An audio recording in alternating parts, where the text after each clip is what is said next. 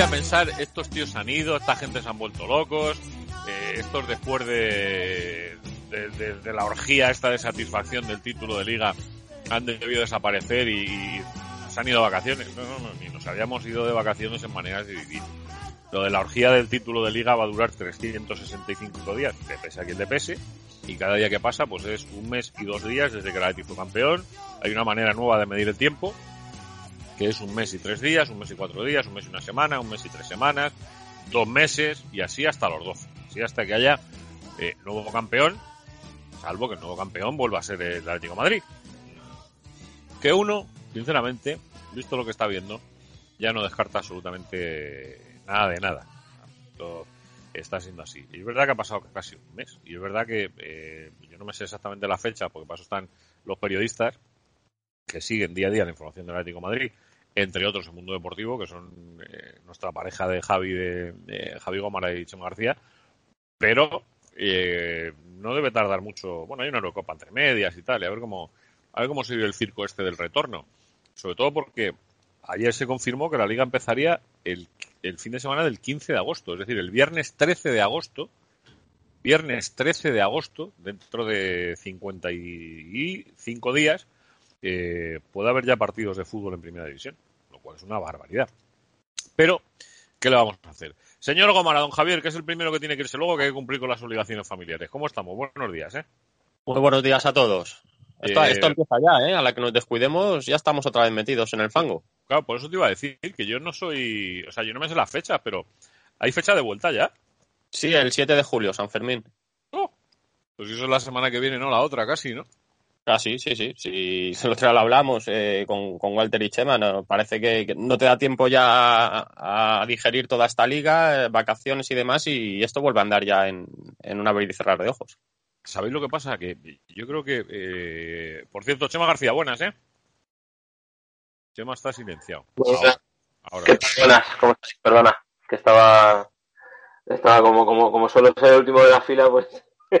pues eh, estaba a, a, los periodistas que habitualmente cubrís información de un equipo de fútbol, lo digo porque alguno me pensaba, esto es comodísimo, es maravilloso, es no sé qué. Ya, bueno, espérate un momento. Tienes que ir de vacaciones en junio si te vas de vacaciones eh, con, el, con el equipo, que es lo que suele pasar o solía pasar habitualmente, ayer es que tuvimos una mesa de periodistas, de verdad, que podía haber sido trasladada a cualquier programa de radio. ¿eh? Cinco mendas que han compartido muchos años de experiencias en el mismo edificio y, claro, mucho periodismo había ahí. Entonces eran modos de trabajar distintos. Hoy en día no lo sé. O sea, hoy en día, antes te ibas cuando se iba el equipo de vacaciones. Vosotros, eso sigue existiendo, Chema. No, no, ahora, ahora es un poco más respetuoso con la, con la vida familiar de, de los trabajadores.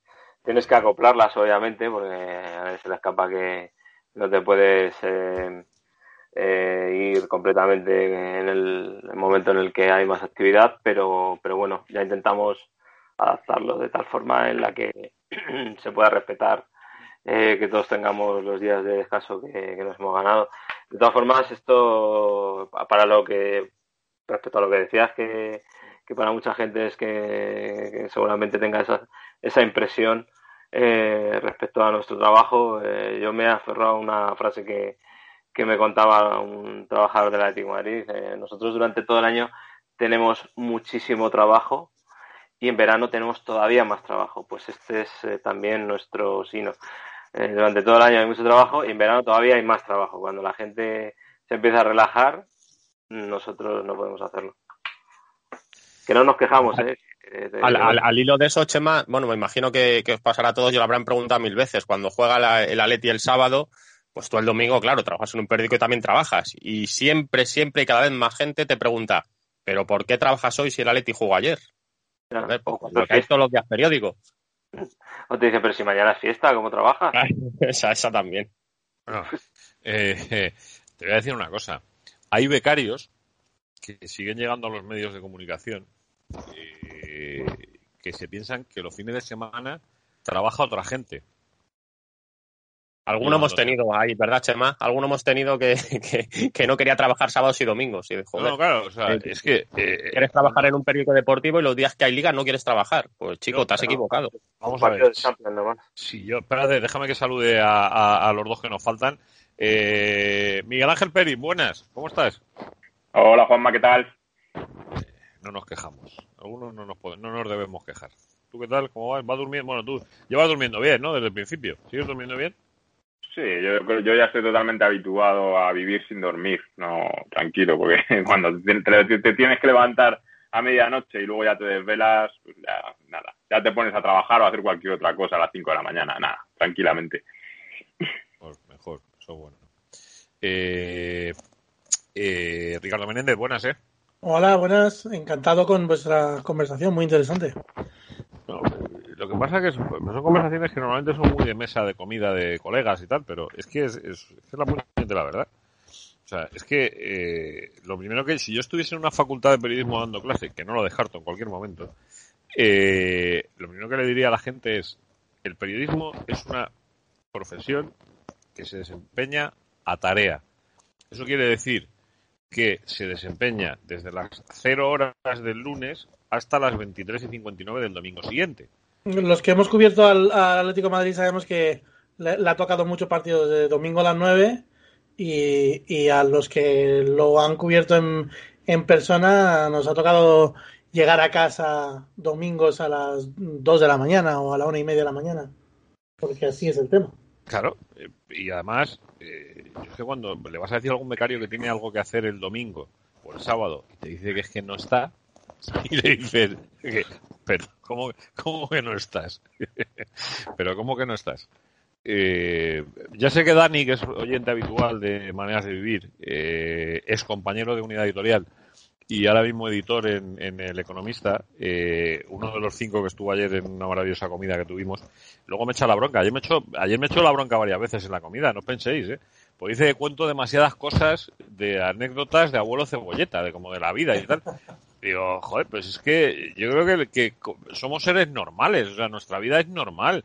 Nuestro trabajo es, eh, cada uno tenemos el desempeño que tenemos y luego encima tenemos la suerte de que nos sentamos aquí un rato a cascar sobre la Leti. Eh, claro, pues, pues, son cosas que es verdad que pasan. Eh, y claro, hablando de becarios, podríamos, yo creo que Javi, Chema, vosotros y yo, podríamos hacer el libro que se llamase El Becario. O sea, que, tal cual. O sea, podríamos escribir el libro. Es que me acuerdo, me ha venido a la cabeza un, un caso de un chaval mexicano que estuvo de prácticas hace muchos años. Yo era el Terminator de los becarios. Yo los echaba en los 15 días de prueba. Eh, porque es que les veía venir de lejos. el chaval peor que Pedrerol. Joder. Sí, sí, sí, sí, sí. Ahora, también te digo una cosa, ¿eh? Con los que acerté, forman el 80% el staff de marca de hoy, ¿eh? El de marca. O sea, no, no, no acerté mal, ¿eh? A un tal Juan Ignacio Gallardo, al que, al que aprecio personalmente mucho más de lo que él se puede imaginar, eh, le llevé yo de la manita al marca, ¿eh? Yo. O sea, me pidieron un chaval y dije, yo tengo uno buenísimo. Ahí le tienes, ¿eh? tantos años después. Y luego, y, luego tienes, y luego tienes alguno que hoy en día tiene alguna algún casoplón de 6 o 7 millones de euros por ahí en la finca, ¿no? Eh, también, ¿no? Sí, alguna hora de esos también. Claro. Bueno, tuvimos de becaria a una presidenta de la Comunidad de Madrid, pues podemos esperar. claro. No, pero es que era un mexicano, esto lo cuento porque, porque es gracioso. Estaba jugando un partido del Madrid con el Borussia y nosotros estábamos todos trabajando como desgraciados, porque estábamos en una sección de, que tenía marca que teníamos que hacer, bueno, las páginas aquello era como churro. Y el tío estaba apoyado en un mueble de estos de cajones viendo, viendo el partido. Yo, ¿qué tal? ¿Cómo van? No, bien, bien, va todo bien eh, el Madrid está jugando bastante bien, tal. Digo, ¿y tú bien, no? Sí, viendo el fútbol. Digo, eh, ¿puedes mirar a tu alrededor? Digo, ¿tú ves a alguno de tus compañeros que esté viendo el fútbol? Y el tío ya empezó a cambiarle el color de la cara. el, moreno ese mm, mexicano empezó a desaparecer. Y empezó a convertirse en azul. Eh, no volvió a trabajar en marca. No sé por qué. Al día siguiente no volvió, ¿sabes? Chico, es que si tú piensas que vienes a un periódico deportivo a ver deporte, y ese es otro de los grandes errores, esa es otra de las grandes equivocaciones, Javi, de esta profesión. Sí, sí. Y, y eso a mí nos pasa muy a menudo cuando tenemos que hacer la crónica, que, que no vemos el partido, sobre todo las segundas partes. Es que eso, eso lo cuentas y la gente no se lo cree. ¿eh? O sea, Sí, sí, cuando te toca hacer la crónica no te enteras de nada. Bueno, no, te- no es que no te enteres, es que no, no disfrutas, no. No, no, no. Antes, disfrutas antes- nada. antes con el papel, antes con el papel sí, sí podías, porque luego la escribías tranquilamente, pero ahora con la inmediatez de la web, que en cuanto pita el árbitro tienes que tenerla publicada, es imposible. Bueno, permitidme que no cuente de quién es la anécdota. No lo voy a contar, el personaje. eh, pero es que salió en la comida ayer vinculado a la Leti, vinculado al periodismo, vinculado a lo que estamos hablando y a la distinta manera de hacer periodismo hace 30 años y hoy. En un trofeo de la línea, que creo que jugó el Atlético Madrid con el eh, Liverpool, eh, hace muchos años, un periodista, insisto, permitidme que me reserve el nombre, eh, la anécdota que ayer fue contada en la mesa a mí me pareció graciosísima.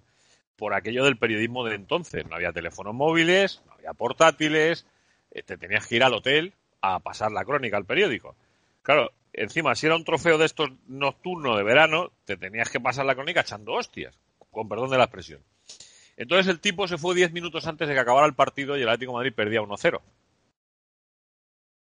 Llega al hotel, llama a la redacción, le coge el teléfono el chaval que estaba de cierre. A ver, cógeme la crónica, muchacho. Venga, empieza. El Atlético de Madrid no fue capaz de. Y no fue capaz de, le dice el chaval que estaba en la redacción, eh, Fulanito, ¿cómo que no fue capaz de? Si ha ganado el trofeo en los penaltis. Pero es que eso ya no se puede hacer, o sea, el otro, imagínate. el otro que era un puto crack eh, eh, del periodismo, ha sido toda su vida un puto crack del periodismo y uno de los tíos con más recursos dialécticos que, que yo he visto, le dice, joder, pues eso te estoy diciendo, déjame que siga. El Atlético Madrid no fue capaz de evitar llegar a la, a la, a la, a la- a la de penaltis. O sea, majestuoso, tío. O sea, lección de periodismo majestuosa, de verdad. O sea, que eso ahora no pasa. Ahora cuando tú te pones a hacer una crónica, directamente el partido, bueno, hay tarjetas que te las comes porque no lo ves, porque estás con la cabeza agachada, porque estás escribiendo, porque tenemos dos ojos y no podemos poner como los camaleones uno para cada lado. Se sufre mucho haciendo las crónicas, ¿eh? Yo- Y si, yo- y si encima estás en, y si encima estás en el metropolitano, que no tienes una pantallita para ver las repeticiones, pues ni te cuento. Bueno, pero es que eso es imperdonable. Es que eso es algo que a estas alturas yo todavía, el, el pedazo de departamento de comunicación que tiene el, el Atlético de Madrid, soy incapaz de entender, pero incapaz de entender cómo es posible que vayas a cualquier campo y tengas una tele para ver la señal del partido y en, y en el metropolitano no. ¿Para qué esperan? Eso se arregla en un pipás. Rafalique, pero si 20 tele valen cuatro pavos. Pues a, a tener, a- mm, esperarán lo mismo a tener su propio canal de televisión o canal de YouTube que emita en directo los partidos del de los de las categorías inferiores o No sé. tantas cosas, Yo- tantas cosas. Al hilo, al hilo de la crónica que decís, la estoy recordando ahora la, la de Osasuna, la de que me tocó hacerla a mí. Esa fue hace ayer un mes, leí. exactamente hoy. Ah, sí, un mes. a- a- ayer, ayer, ayer antes de ayer me, me la leí porque tenía curiosidad y madre mía, no hay por dónde cogerla. O sea, no, no sé, porque claro, pasó todo al final entre la, la agonía del partido, la, la, la prisa por publicarla. Ayer me la leí y dije, madre mía, eh, si esto lo, lo hubiese hecho un becario, seguramente lo hubiese hecho mejor. Mira, de eso, de eso precisamente estuvimos ayer hablando con, con Alberto Romero, de esa crónica en concreto, eh, y de, lo que, porque a mí me reprochaba Dani que yo las crónicas de Leganés, eh, un segundo después de pitar el árbitro, las, las tengo colgadas en la red, un segundo, eh, literal. Es que eso es lo que te piden. Ahora, Claro, yo, yo estoy degenerado, yo tengo esa degeneración de, de manera de trabajar, entonces, eh, claro, y decía Alberto, dice, claro, nos ha jodido, dice, porque no haces al Atleti? Dice, eso con el Atleti no vale para nada. O sea, el Atleti te puede descojonar una crónica en los últimos minutos, en el último minuto, en la prolongación. Dice, tienes toda la crónica más o menos montada, digo, ya, ya, si, si lo sufrís todos, todos los que hacéis crónicas del Atleti, Javi, sabéis de lo que hablamos. Ah, Sí.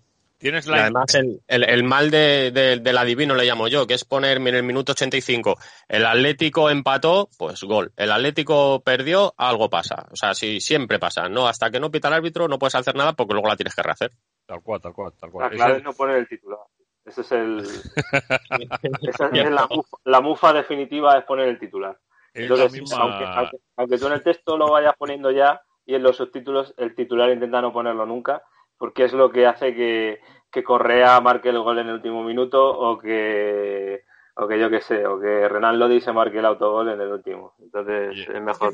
fíjate el otro día la, en la Eurocopa la victoria contundente del, eh, de, Portugal eh, iba 0-0 a falta de 7 minutos. O sea, el, el fútbol moderno se ha especializado en, en resolver en, en los tramos finales los partidos. Y es como llevar los partidos al límite físico y, y, que el equipo que sea superior técnicamente se, se imponga. Yo creo que hay bastante bastante de, de, eh, algo eh, que, que, está pensado como para llevar al, al, al rival al límite físico e intentar ganarle por, por esos pequeños detalles técnicos que distinguen un equipo de otro. Oye, eh, un mes después, queridos míos, un mes después, un mes después de ganar la liga, un mes después de, de bueno, pues de, sembrar de alegría el territorio nacional y parte del extranjero, eh, un mes después, por cierto, permitirme que dé las gracias eh, a los 4.865 personas, que se dice pronto, 4.865 personas que se descargaron el episodio 119 de Maneras de Vivir. Que a mí me parece. Eh, o sea, a mí todo lo que sea más de cuatro, que somos cinco, que somos nosotros, y alguna ha llegado, ya me parece la leche. O sea, ya llegar a 100 me parecía la, bomba. Bueno, ya cuando llegamos a mil dije esto no puede ser, o sea, esto aquí, aquí la gente se ha vuelto loca escuchando aquí a, cinco taraos. Pero claro, cuando ya ves que un programa eh, en el que lo único que hicimos fue explicar bastante con detalle el tema de la ampliación de capital y, hacer un poco de resaca de esas dos semanas de campeón, que casi 5.000 personas han descargado el programa y que ha habido 20 comentarios, de verdad que, que lo único que puedo haceros a los que tradicionalmente tomáis la decisión de, descargaros esto, es pediros que, o sea, daros las gracias. Daros las gracias. Es más, Ricardo, te voy a decir una cosa. Uno de los que estaba ayer en la comida, lógicamente le han llegado sus tazas, como tú bien sabes, y otro me dijo, eh, es que no me parece mucho pagaros, entre comillas, pagaros. O sea, 15 euros por una taza por lo que estáis haciendo. Bueno, esperemos que así lo vea mucha gente que tenemos todavía tazas que vender. Que mañana se lo voy a decir a Ricardo para que nos recuerde qué es lo que tenemos que hacer con lo de las tazas.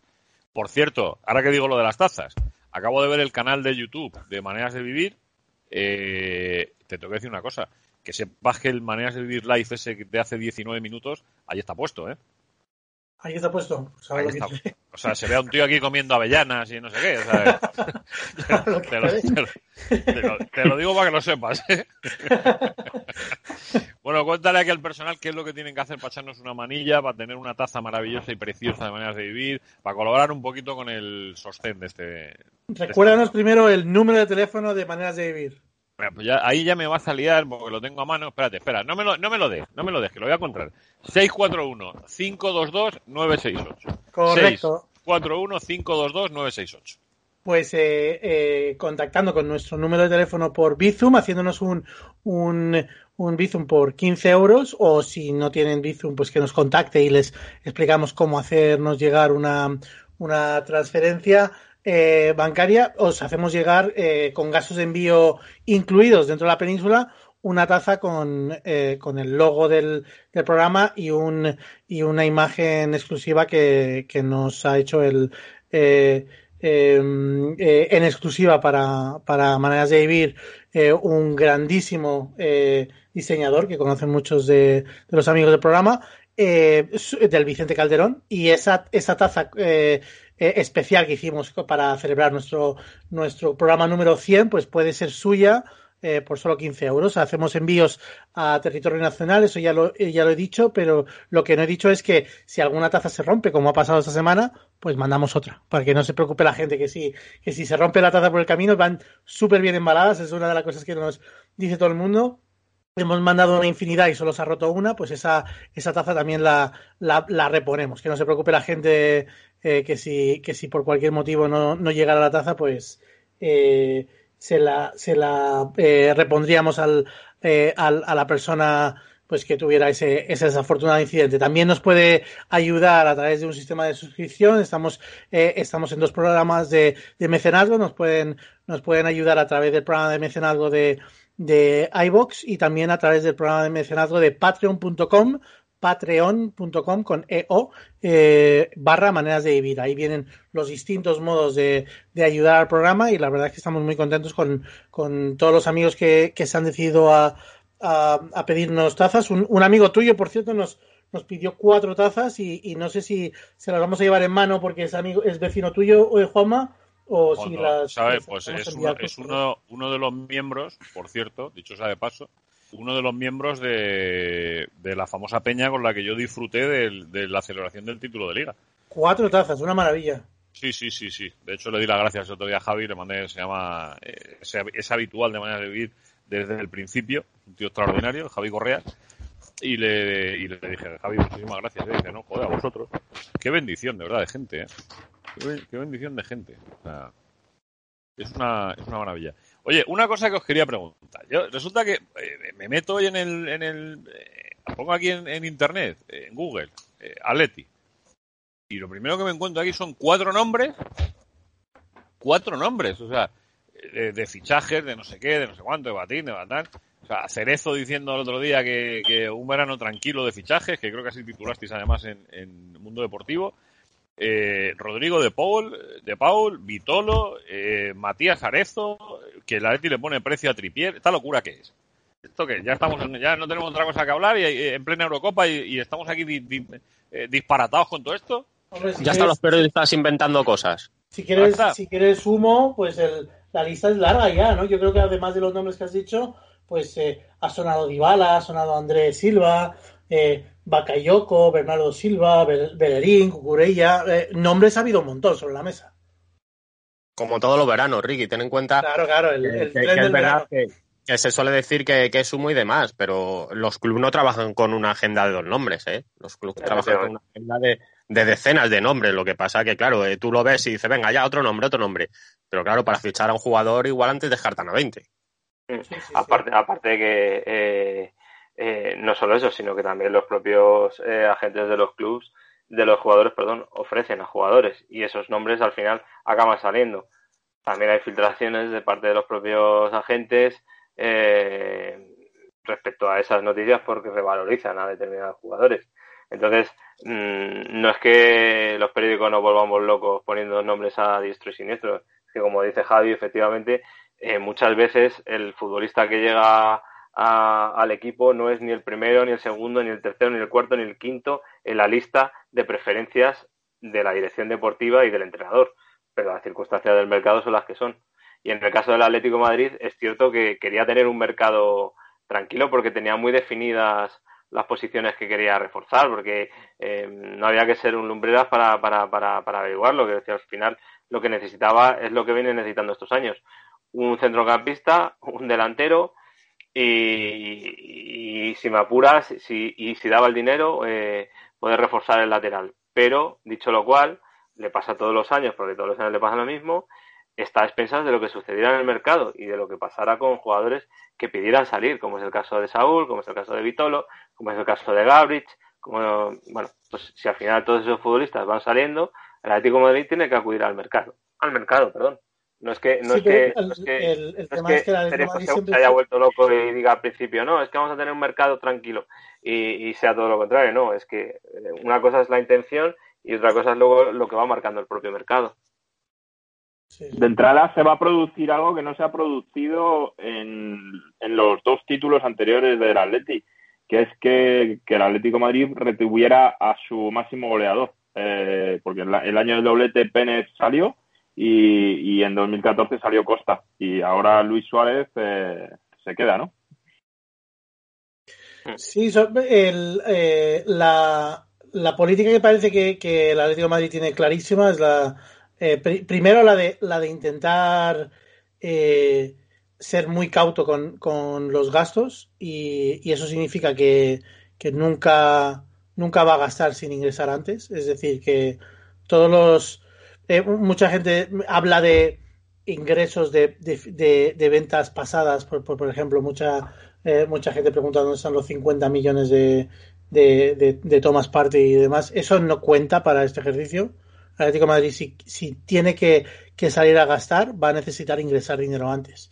Y, y la verdad es que sobre la mesa el, el que parece que se pone mm, eh, a disposición de querer salir es, es Saúl Níguez. Y por todas las, la, eh, las formas que, que, mm, o sea, yo, yo tengo más que claro que el jugador ha querido, ha querido mover el árbol y no ha sido el club el que le ha puesto en el mercado, ha sido el, propio jugador el que ha, el que ha despertado ese interés, interés, si es que lo hay, de otros equipos en, en, en ficharle.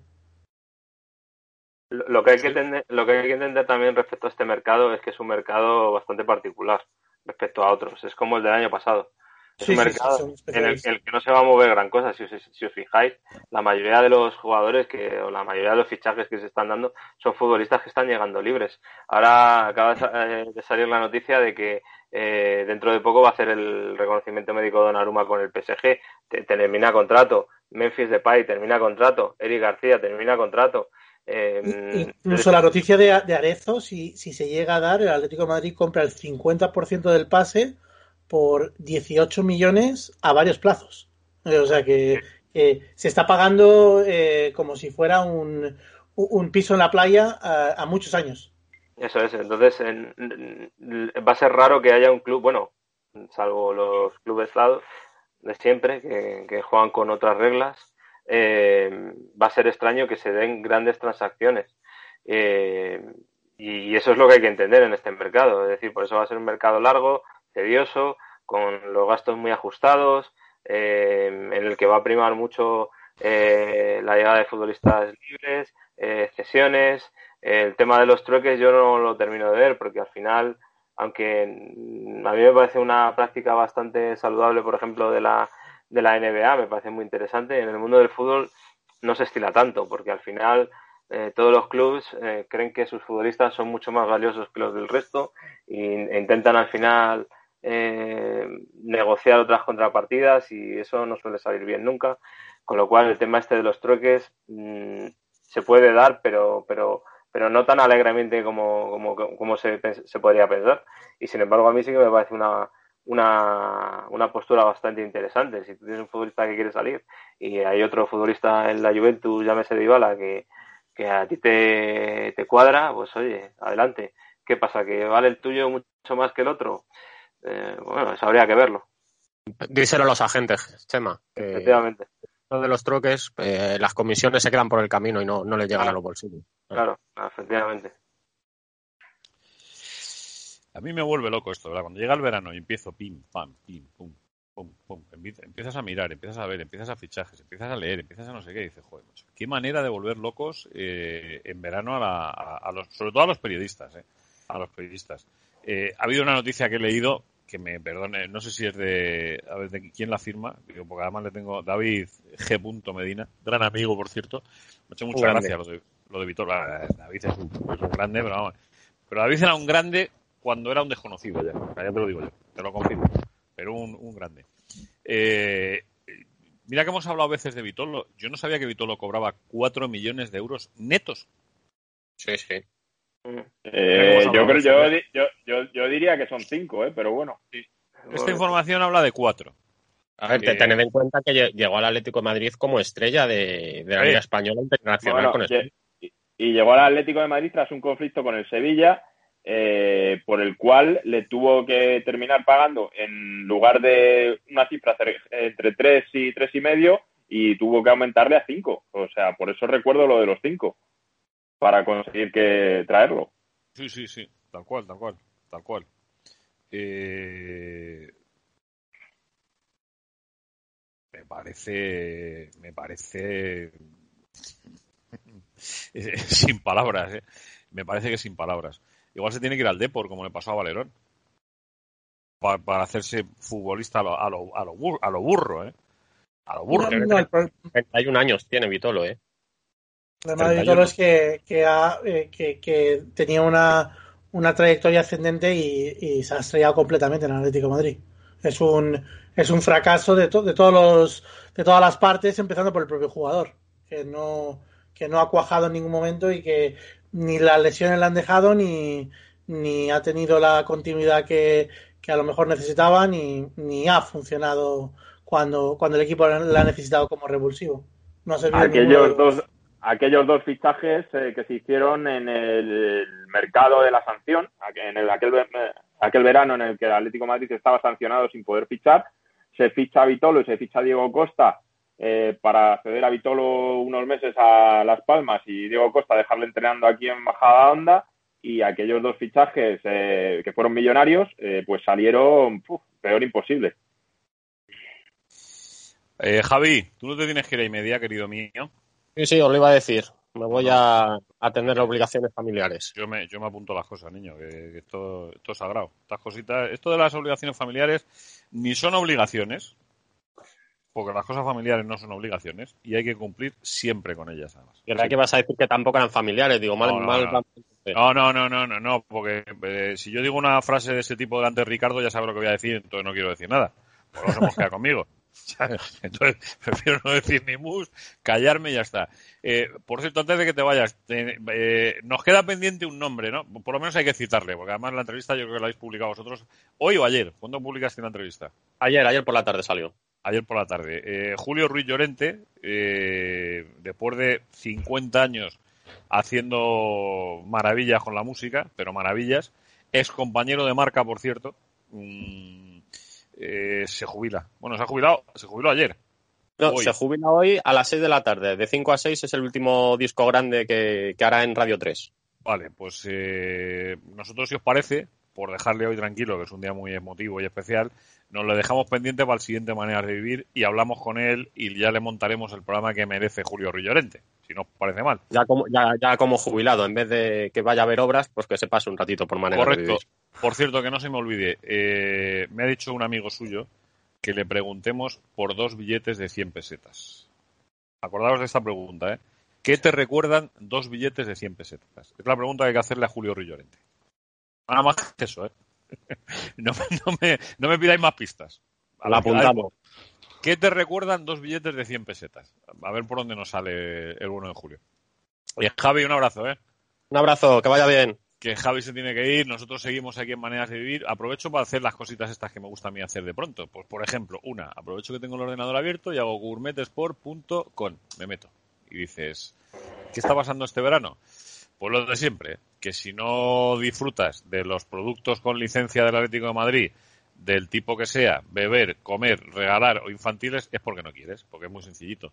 Te metes en gourmetesport.com gourmetsport.com y tienes de todo. O sea, tienes para poner un jamón, para pedir, para poder eh, disfrutarlo, un vinito con chocolate, que aunque parezca mentira, es una de las maravillas que hay, y hay un pack vino tridente del Atlético de Madrid que no tiene desperdicio, ya te lo digo yo. O sea, es un, es directamente es un eh, pack extraordinario. O sea, un reserva del 2014, un crianza del 2015 y un vino eh, joven del 2018 eh, pero es que, claro, si ves las botellas, pues ya te, quedas enganchado y dices, joder, qué maravilla, ¿no?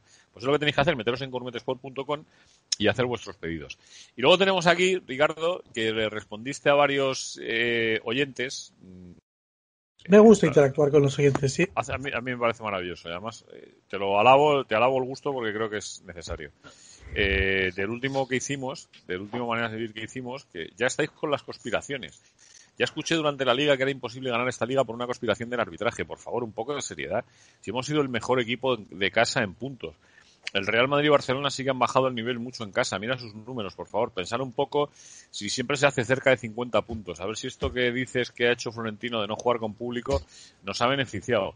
Antes de pensar en conspiraciones, mirar datos, por favor, que no tiene sentido, ningún sentido lo del público en los estadios, ok. Pero en Francia y Alemania no ha entrado público. En Inglaterra sí, porque han tenido un ritmo mucho más alto. Ya vimos en semifinales de la FA Cup y las últimas jornadas de la Liga. Hago una parada aquí y os pregunto a los tres que quedáis. Si será casualidad, si será casualidad, pero de momento, una vez que se está hablando de recuperar el público en los estadios la próxima temporada, ¿qué es lo primero que hizo el Atlético Madrid?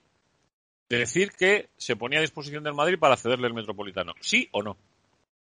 Bueno, o, se filtró. Eh, no se sabe lo que fue muy bien eso, si fue un, globo sonda, si, si... Está claro que, a, la, a la afición del Atlético Madrid no le gustaría que se cediera su estadio. A mí me parecería me parecería que, que sería normal que, que entre los dos clubes se, se, se hicieran ese tipo de, de, favores porque ya se hizo al revés. El Atlético de Madrid arrancó la temporada siguiente al, eh, al doblete con, en, el, en el Santiago Bernabéu. Eh, lo sé porque mi primer partido de abonado lo vi en el, en el Santiago Bernabéu, no lo vi en el, en el Bueno, y, y, el Madrid también ha jugado en el Calderón como local. Sí, sí, con lo cual a mí me parece de, lo, de lo más normal. Eh, el, lugar a donde se ha llevado la, rivalidad deportiva eh, a, lomos del, de, un periodismo mal entendido, lo, que es la, labor del periodista, eh, es lo que creo que habría que hacer lo posible por desactivar. A mí me cuesta mucho cuando me pongo la, la bufanda de aficionado decir este tipo de cosas, pero desde un punto de vista de, de analista de, de la situación, eh, no, no debería, no debería mm, parecer ni siquiera raro que los equipos hablaran de cederse el estadio si uno no puede jugar en su propio estadio como local.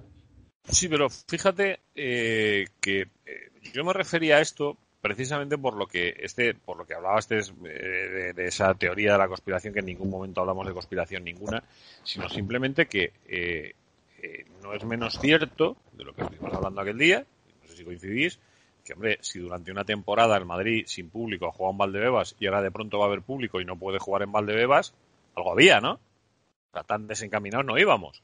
Sí, sí. Eh, eh, qué casualidad que es acabar la liga y justo según acaba la liga de primera división empieza a entrar gente en los estadios. Y qué casualidad que ahora el Madrid, un año después de la obra, del Obrón que lleva haciendo, o año y medio, año y medio después del Obrón, más o menos desde que empezó la pandemia, ahora tenga que buscar un estadio para jugar algunos partidos de liga o toda la temporada que pero, viene.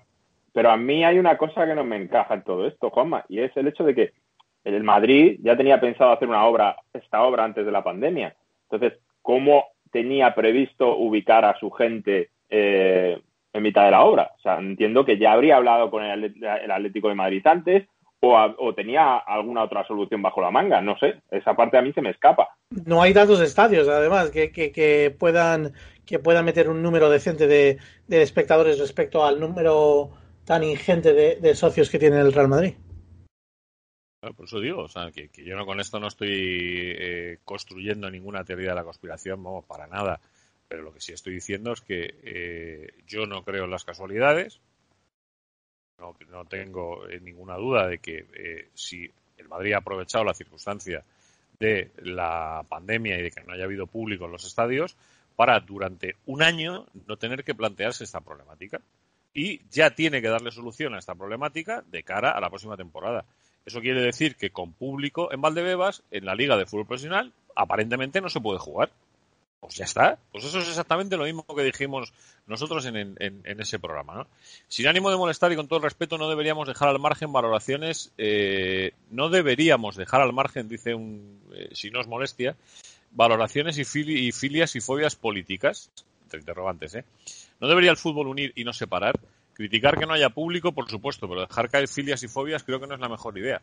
Con todo el respeto, un saludo.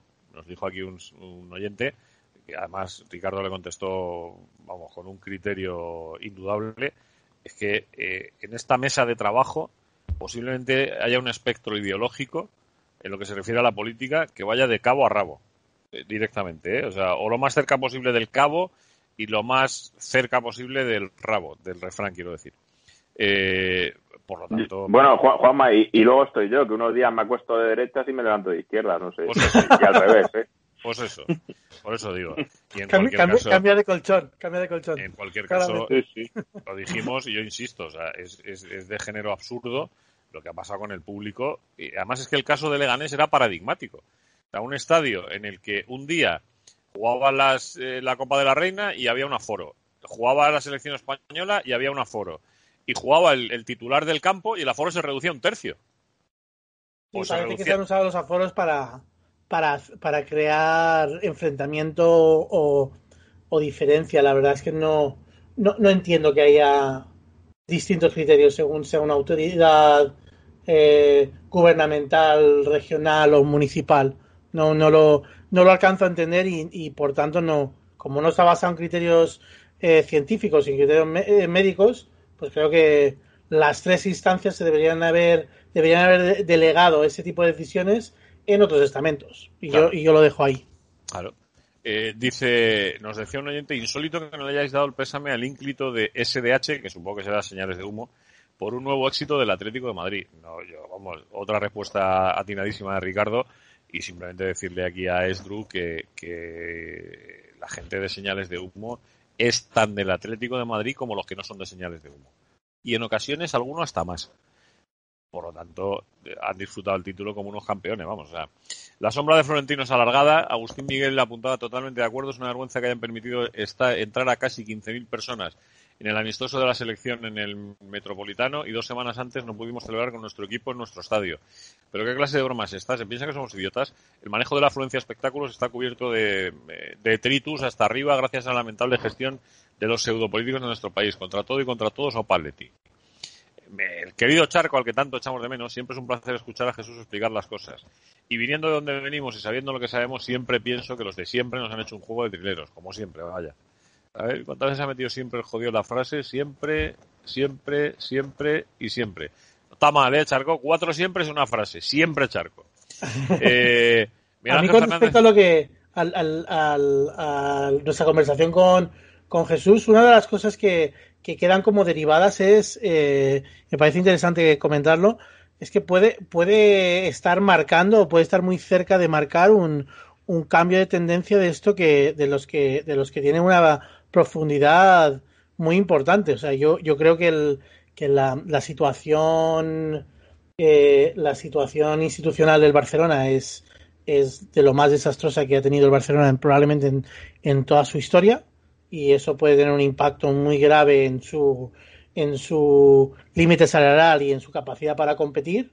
La, la, ampliación de capital en caso de que vaya en el sentido que, el, que los dueños del Atlético Madrid o que los accionistas mayoritarios del Atlético Madrid eh, esperan, eh, puede, puede hacer que haya un, una situación en la que el, eh, ese, ese gap tan enorme que siempre hemos visto entre dos equipos y, y el siguiente en el listón, que era el Atlético Madrid, y que también tiene un, una ventaja significativa sobre los, los, los que le persiguen, eh, pues que se, que se mengue o que, o que esté muy cerca de desaparecer en algunos de los, de los dos casos. El Real Madrid eh, ya hemos visto que se ha aferrado a la, a la Superliga como si fuera su, su único salvavidas. Habrá que ver eh, según vayan evolucionando el, el, este mercado de fichajes y los siguientes mercados de fichajes, cómo responde el Real Madrid, su capacidad de seguir siendo competitivo. El Atlético Madrid ya es el equipo competitivo, o sea, es el, el rival a batir. A mí me parece que es una ocasión, y, y se, esto se lo he oído a, Jesús y estoy muy de acuerdo con él, es una ocasión eh, a, a, lo mejor única del Atlético de Madrid de, de romper ese, e, esa diferencia que hay entre los, los tres clubes más importantes desde un punto de vista financiero económico de la liga, eh, eh, de hacer desaparecer esa, ese gap entre los dos primeros y el tercero, o de al menos minimizar esa diferencia. Y ojo que hay que renegociar ahora el contrato eh, con las televisiones. Eh, y es un contrato que se espera eh, sea revisado a la baja, como ha sucedido en la Premier League y en Alemania. Eh, el contrato queda solamente una temporada con Media Pro, y, pero es ahora el momento de, de negociar la, la, ampliación y se espera, se espera una, ya, ya, digo, que sea a la baja. Así que veremos a ver, sobre todo luego, eh, cómo se reparto también. Sería lógico. Yo, ¿no? yo lo veo complicado, mm, lo que dice Ricky. Entiendo, entiendo lo que dice y, y sería lo deseable, pero, pero lo veo complicado. Mm. No, no, tanto eh, hacer desaparecer la diferencia, porque es. Sí, es, reducirla, es no.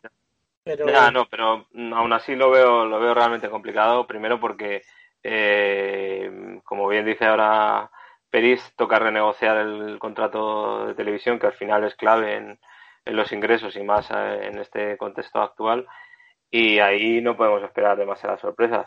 No, eh, pero tú no ves un, un escenario en el que, eh, pues igual que pasó en la Premier League, se pase de ese Big Four que había antes en la, en la Premier League a un, a un conglomerado de siete, ocho equipos que, que, se, que se van repartiendo la, la zona de arriba, que pasa algo similar en la Liga Española, porque hay cada vez equipos más pujantes que están ahí eh, con una situación bastante sólida. O sea, no te voy a decir el, el, el, Valencia y el, y el Villarreal deportivamente suben y bajan eh, con, con demasiada eh, con demasiados eh, altibajos, pero eh, por ejemplo el Sevilla me parece una institución que está que está muy muy bien eh, cimentada en esa en ese cuarto escalón y yo, yo creo que ese ese antiguo oligopolio de dos está más en peligro que nunca. Yo por lo menos lo veo. Bueno, so, sobre, sobre, sobre todo, Ricky, porque yo creo que eh, este el tema de la Superliga y, y, quedar retratados como han quedado retratados eh, Madrid y Barcelona, yo creo que les deja en una posición de debilidad ahora.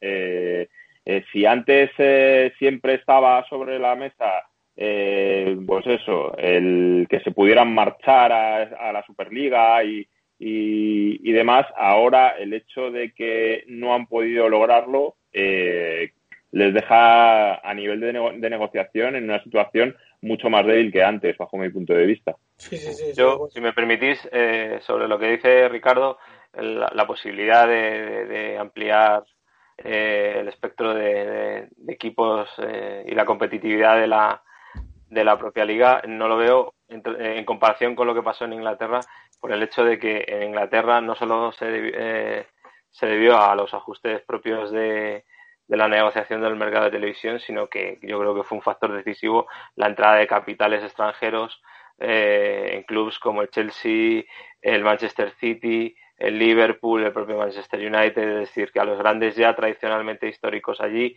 se unieron otra serie de clubes, que, pero se unieron no por lo que estaban generando o lo que iban a generar, sino por el hecho de una inyección exterior eh, de, de, estados, de, de, petrodólares y de todo este tipo de, de, circunstancias. En España esto no va a pasar.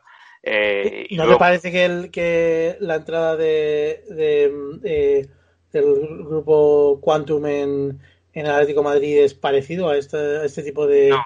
de, entradas de capital? Para, para, mí no, debería ser mucho más potente para que eso sucediera. Yo creo que el Atlético de Madrid eh, eh, sobrevive en, en, esa pelea con el, con el eh, Real Madrid y con el Barcelona eh, a fuerza de, de, de los resultados y, y, y, de la pelea y de la competitividad que le ofrece Simeone.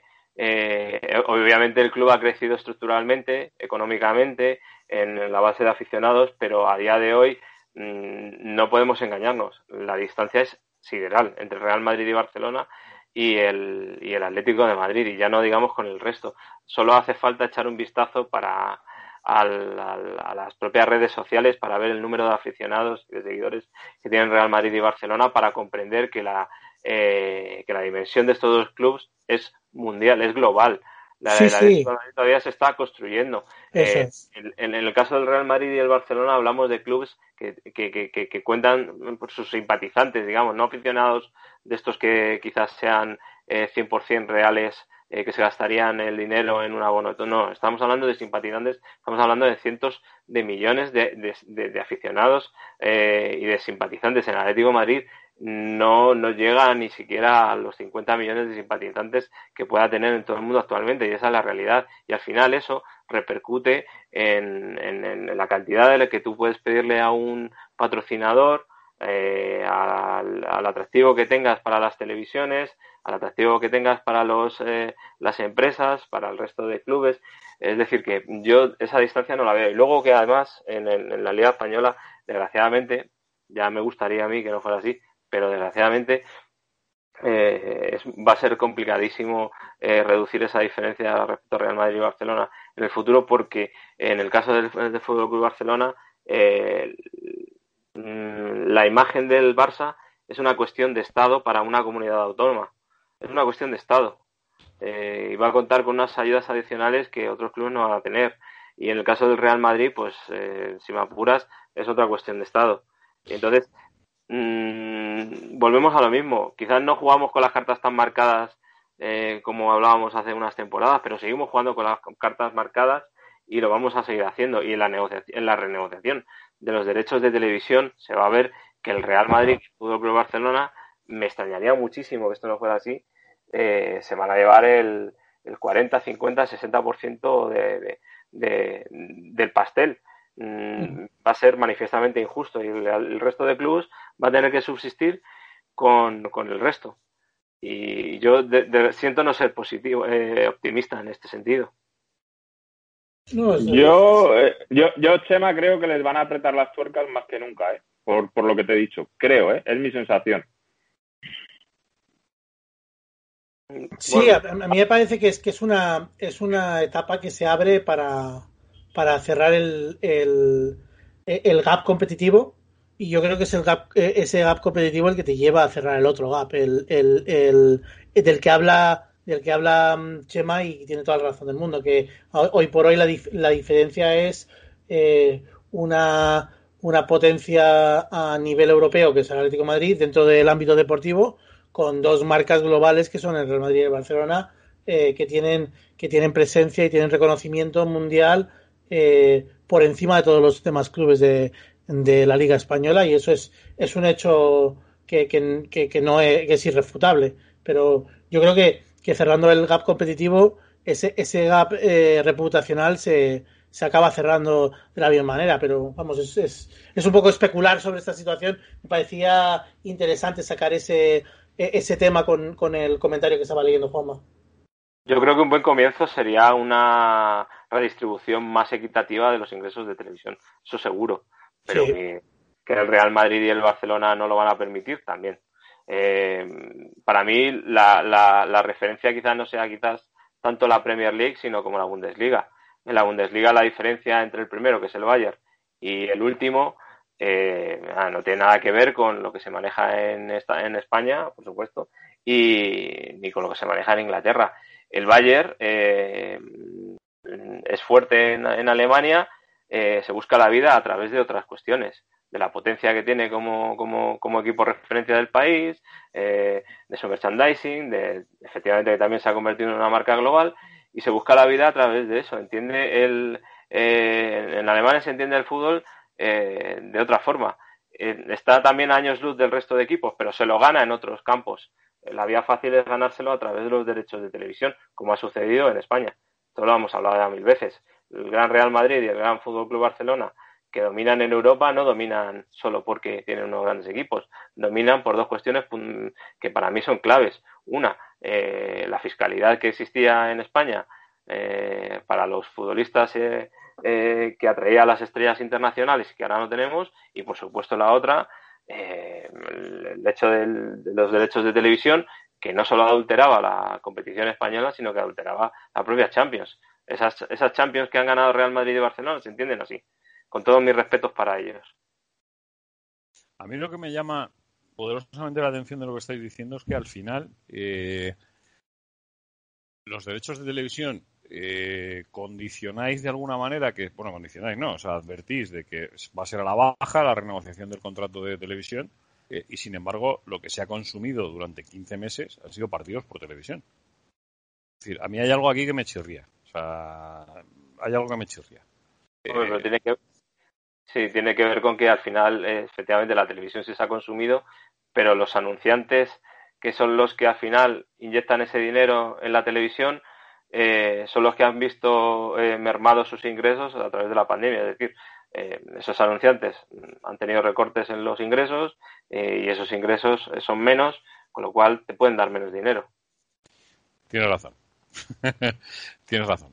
Que al final estamos otra vez en, el sitio. Eso, eso por un lado. Y luego está la disyuntiva de qué es mejor, si un fútbol y qué es más rentable, si un fútbol en abierto o un fútbol de pago, porque eh, el hecho de, atraer a millones y millones de espectadores, como está sucediendo ahora con Telecinco, que está dando la Eurocopa y que las audiencias, eh, está viendo audiencias que no, veíamos desde hace muchísimos años, eh, eso ah, mm, es un atractivo para el anunciante. En cambio, cuando vamos al fútbol de pago, esas audiencias no son ni por asomo las del fútbol en abierto. Entonces, no lo sé. No sé qué. deberían de valorarlo. Hombre, yo ahí me, da la sensación también que hay un matiz que es interesante, que no sé qué opináis vosotros. Eh, me da la sensación también que hay una sobresaturación de fútbol. hay que ser sinceros, esto no es como eran los años 90, en los que había grandes partidos, tenías a lo mejor un par de grandes partidos cada cierto tiempo, uno a la semana, eh, algo muy, muy interesante en la Champions de vez en cuando. A día de hoy hay una cantidad de partidos. No sé qué decirte, porque el, pay-per-view es, es, una, es una barrera de pago que, que, hace que los, que los que vean el fútbol vean todo y los que no vean el fútbol no vean nada. Y, y eso es, es una situación eh, muy anormal para, para, lo que era el, el consumo eh, del, del, producto futbolístico como tal. O sea, hay, hay mucha, eh, muchos espectadores que, que, pues lo que está diciendo eh, Pérez con toda la razón del mundo, que, que van a ver a jugadores de sus, de sus equipos con su selección más veces de las que han visto partidos de fútbol, porque no han visto eh, por no tener, por no ser clientes de, de, las limitadas plataformas que emiten todo el fútbol, porque además la, la oferta no solo está limitada a ser de pago, sino que está concentrada en un solo operador. Entonces mm. es o un todo o nada. No es que tengas cinco operadores con la, con, con, con, la televisión distribuida y todo el mundo tenga parte de la oferta, sino que toda la oferta está concentrada en un solo operador y esa y, y ese consumo de fútbol es eh, se ha vuelto un producto de lujo. El, el fútbol es un producto de lujo. O lo consumes todo o no consumes nada. Hmm, pero estáis hablando, por ejemplo, de, un gran evento como es la Eurocopa, quiero decir que concentra efectivamente mucha atención, pero en, la liga eh, este año ha habido muchos partidos en abierto, eh, en gol, eh, que generalmente, bueno, pues ya sabemos lo que son. ¿Y eres del Real Madrid, del Barça o del Atlético de Madrid? ¿No has visto ningún solo partido de tu equipo en, Sí, efectivamente, entonces al final es, es, lo que os hablo de la, para mí, la sobresaturación de partidos que nos lleva a que, al hecho de que las mm, audiencias eh, en determinados partidos sean bajísimas. Yo te diría que más bien te, ese tipo de partidos no es no es sobre saturación, sino a destruir el producto, porque el, problema que tiene la, la, liga es que está favoreciendo el, el, una parte de su producto y por tanto devaluando otra parte. O sea que, eh, que un eh, que un partido entre el, el Leganés y el Rayo Vallecano en el que se están jugando los dos la vida a 90 minutos tenga menos interés es porque durante el año se ha vendido que los equipos de segunda división tienen mucho menos interés que los de primera división. Y dentro de los de primera división hay dos equipos que tienen muchísimo interés para todo el mundo, otro que tiene bastante interés y luego otros que son comparsas. Y ese, ese tipo de filosofía al final cala. Y lo que no puedes es eh, eh, jugar dos barajas. O juegas la baraja de que todos los equipos son importantes y a todos le das eh, un tratamiento equitativo y un tratamiento tendente a, crear interés y crear expectación, que sea interesante ver al, al Villarreal por ese jugador emergente, que sea interesante eh, eh, ver el sistema de juego de, de, del Valladolid porque, porque es muy atrevido, aunque, aunque tenga malos resultados, pero, pero si tú, si tú siempre estás vendiendo que eh, cualquier cosa que no sea una victoria del Madrid o del Barcelona, del Atlético de Madrid, en campo de cualquier otro rival, va a ser un fracaso, pues entonces estás, estás devaluando a gran parte de tu producto. Y eso es, el, es la realidad que se vive en, eh, en, España y que no se vive en otras ligas. O sea, en, en la Premier League no se vende la, la, liga así. En la Bundesliga no se vende el campeonato así. Y es un problema que tiene la Liga Española y que solo tiene la Liga Española. Y que es tirarse piedra contra su propio tejado. Perdón, dale, dale. No, estoy, de acuerdo contigo al completo porque, eh, eh, o sea, para mí el, el, el modelo ideal, y salvando todas las diferencias, es el de la propia NBA una competición en la que eh, existe una incertidumbre eh, bastante grande al respecto eh, cuando comienza respecto a quién puede ser el campeón, porque hay muchísimos candidatos. Al final, el deporte para mí es atractivo. lo, que, lo que lo hace atractivo, más allá de la espectacularidad del propio deporte, es la incertidumbre. si tú tienes, en la medida que tú reduces esa incertidumbre, que es lo que sucede en la Liga Española, eh, respecto a quién pueden ser los campeones, eh, pierde completamente cualquier atractivo para los espectadores que son neutrales. Ya no te digo para los que son del propio equipo. Eh, y en la Liga Española ese ratio de incertidumbre es muy, muy escaso. En los últimos, hablamos, en los últimos 16 años, el Atlético de Madrid es el único que ha conseguido colarse dos veces para ganar la Liga. El resto se lo han llevado el Real Madrid y el Barcelona. En una fiesta privada, sí. Claro, eso no sucede en otras ligas. Efectivamente, como tú bien dices, la liga es un producto devaluado y que cada vez se va a se va a devaluar más por, porque eh, las personas que lo dirigen entienden que eh, Real Madrid y Barcelona son los transatlánticos que tienen que llevar esta competición a puerto y, eso va a matar la propia competición porque eh, la va a hacer carente completamente de interés para el resto de, aficionados eh, neutrales que son los que están fuera del mundo en realidad porque eh, tú no compites por, por, por, por, el interés de los propios aficionados. Eso es una chorrada. Esos ya están. Esos vienen de esos van a estar pase lo que pase. La afición del Atlético de Madrid va a seguir a su equipo. Tú compites por la atención global del mundo eh, en la que eh, al señor de Taiwán, eh, más allá de la simpatía que va a tener por un equipo o por otro, le importa bien poco quién puede ganar. Lo que le interesa es que haya esa incertidumbre de decir, ostras, ¿quién puede ganar? ¿Qué puede pasar en ese partido? ¿Quién puede ganar el campeonato? A ver, ¿qué pasa? Eso en, la Liga Española mm, está muy, muy reducido. Son, son, son matices que tiene matices, diferencias que tiene nuestro campeonato con respecto de competiciones. Eh, alguno dirá, todos están casi de vacaciones, que no, hombre, que no, que no estamos de vacaciones. Los que no sé si estáis de vacaciones sois vosotros. Porque no sé, te pregunto Ricardo porque no lo sé, eh, si tenemos audios pendientes en el 641-522-968. Vale, pues puesto que hay pendientes, audios pendientes en el 641-522-968, ahora los escucho yo, ah, eh, los recordamos, los refrescamos, los seguimos. Y antes aprovecho para despedir a esta buena gente porque, porque tendrán cosas que hacer, porque estamos con el mes de junio aquí eh, que va arrimándose a su segunda quincena. Y de momento lo único que sabemos de la próxima liga, no sabemos si va a haber mucho público, poco público, eh, ningún público, bueno, público sí va a haber, lógicamente. Eh, si va a haber que entrar al fútbol con mascarillas, pese a que en espacios abiertos, no mm, desde el día 26 de junio deja de ser obligatorio, eh, yo ya os aviso que al fútbol iré con mascarilla. Lo siento en el alma, pero iré con mascarilla. Muy a pesar de quien le moleste, pero chicos, hemos, hemos ganado algo positivo de todo lo negativo y pues, particularmente no seré yo el que colabore a perderlo.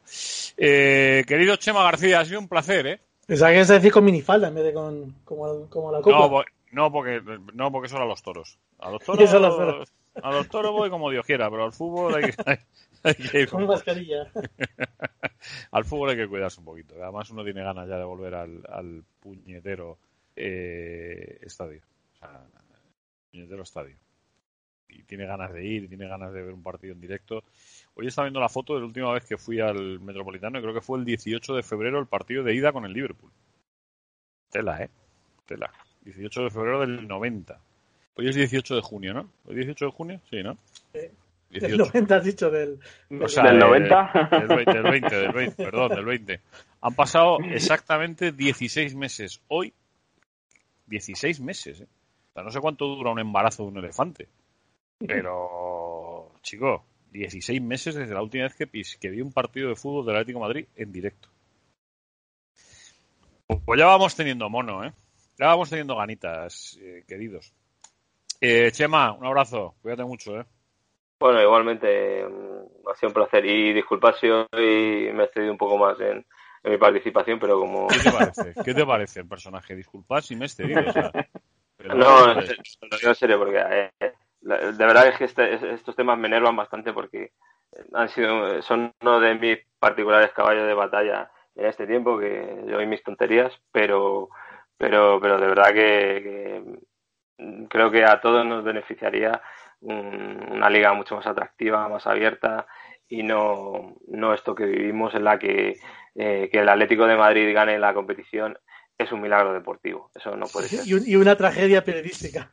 Efectivamente, sí, es que, es, es que esa es la cuestión. Una tragedia deportiva, eh, periodística y, un milagro deportivo. Entonces, claro, con estos ingredientes, pues joder, el futuro de la competición y, nuestro propio futuro como, como, aficionados y periodistas que la siguen, joder, pues, pues no es muy halagüeño.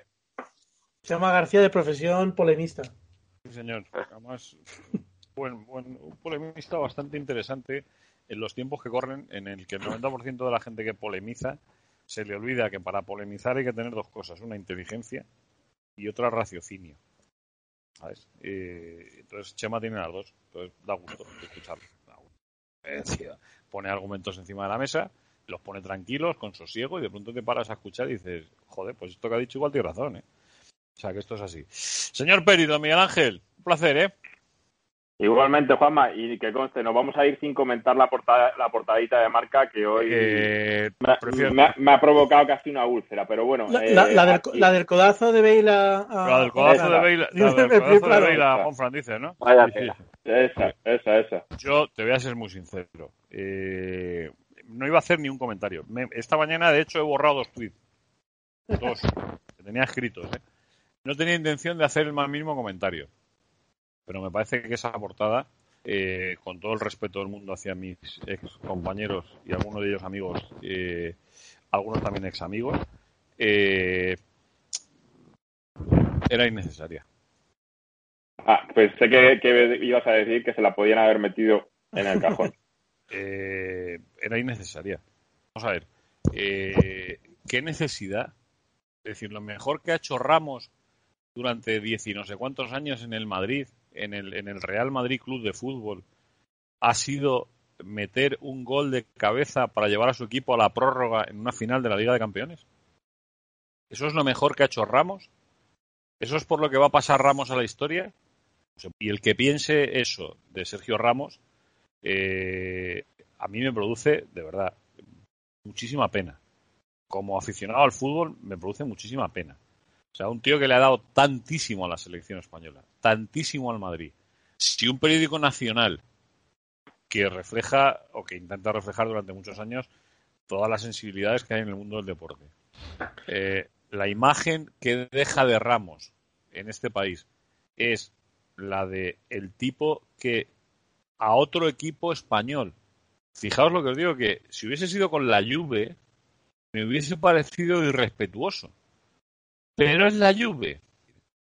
A mí, a mí me hubiera defraudado mucho que la persona que, que le ha dado al enter final para mandar esas rotativas no lleve puesta la camiseta del Real Madrid con, con lo de minuto 93. O sea, pero, pero lo digo, pero, pero ya no estoy hablando como atlético. un, estoy hablando un nombre institucionalizado en, en el Real Madrid. El Real Madrid que tanto habla de, de, de su capacidad para saber ganar con, con gallardía y con deportividad. No, no, las mocitas madrileñas. Sí, y, y ganar en buena lid.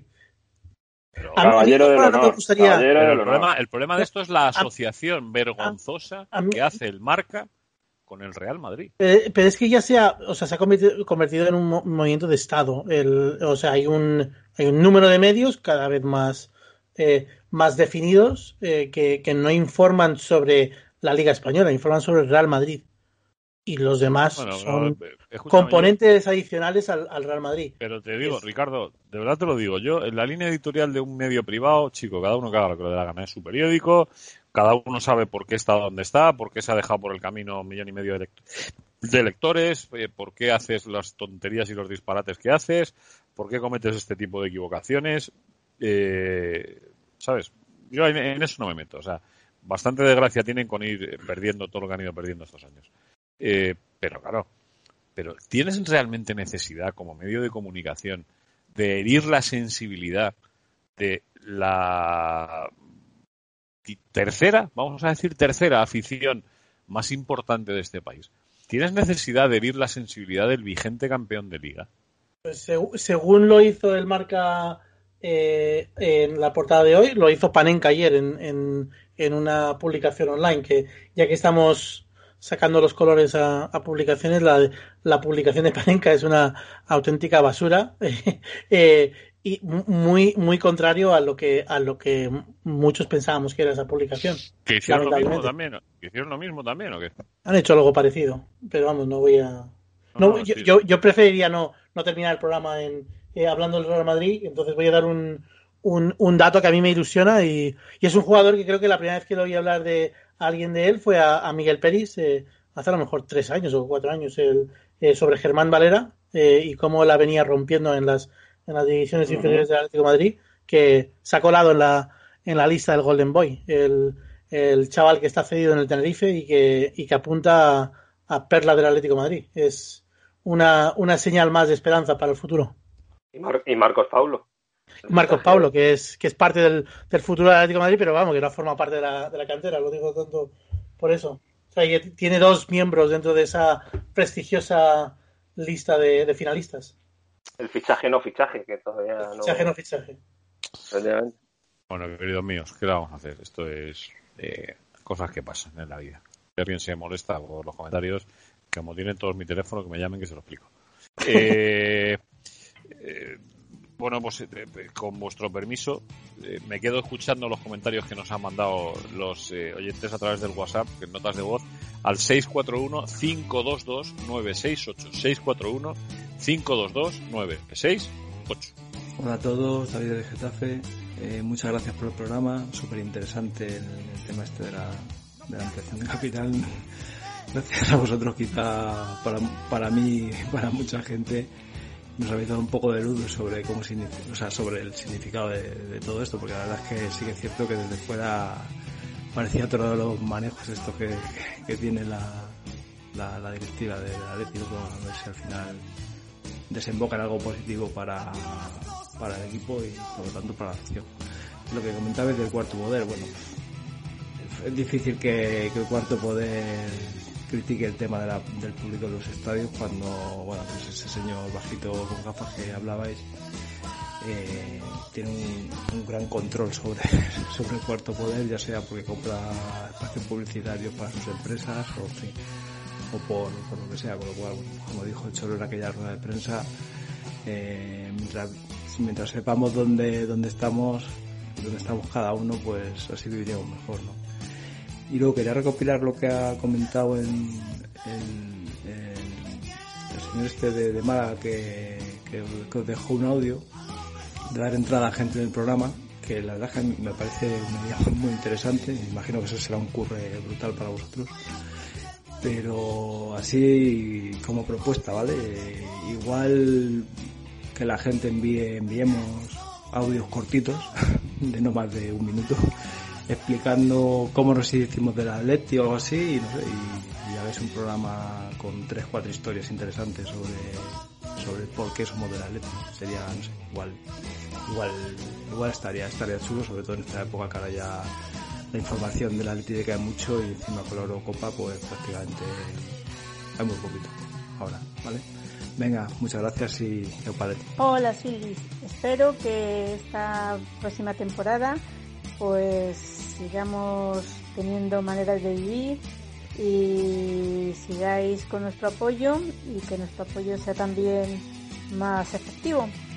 En cuanto a fichajes y eso, pues tampoco se si necesita muchos y al menos que los que refuerce pues sean con gente implicada y que permanezcan.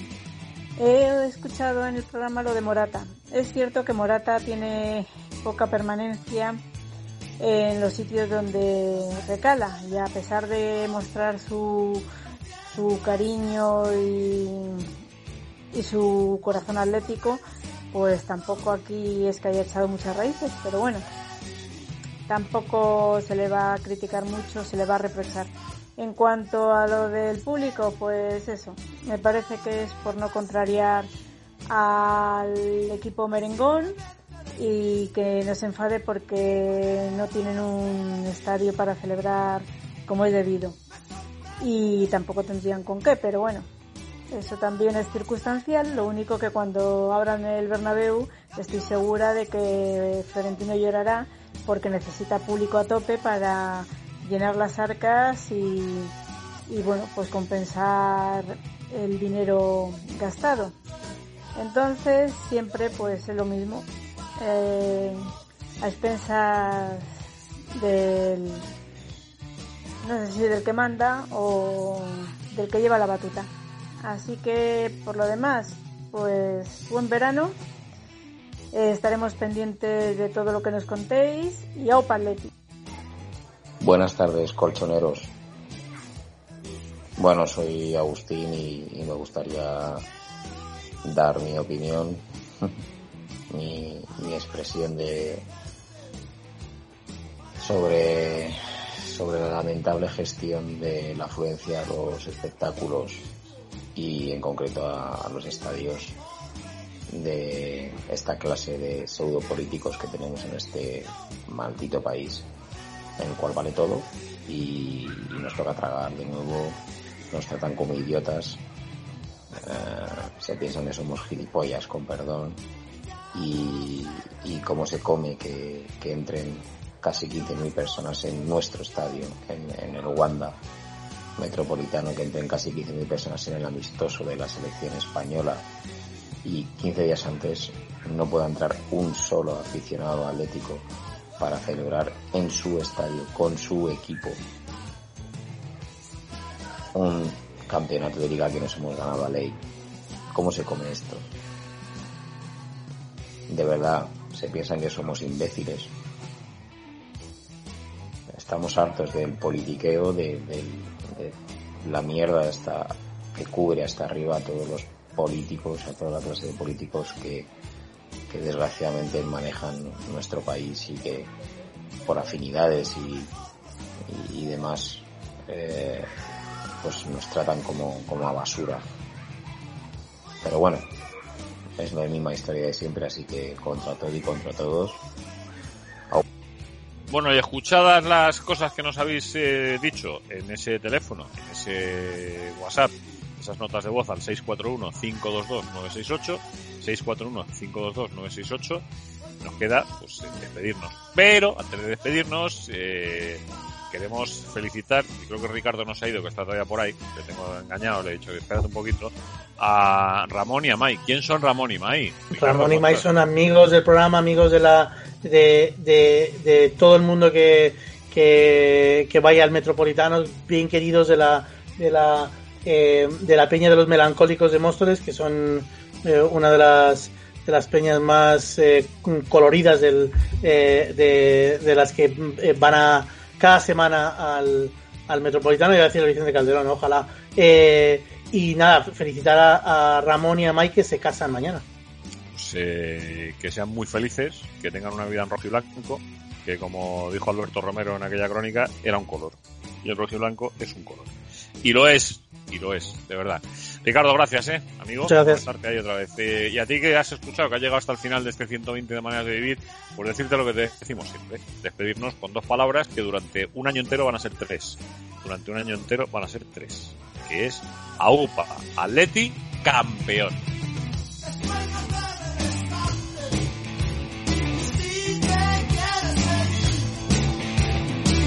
Tengo una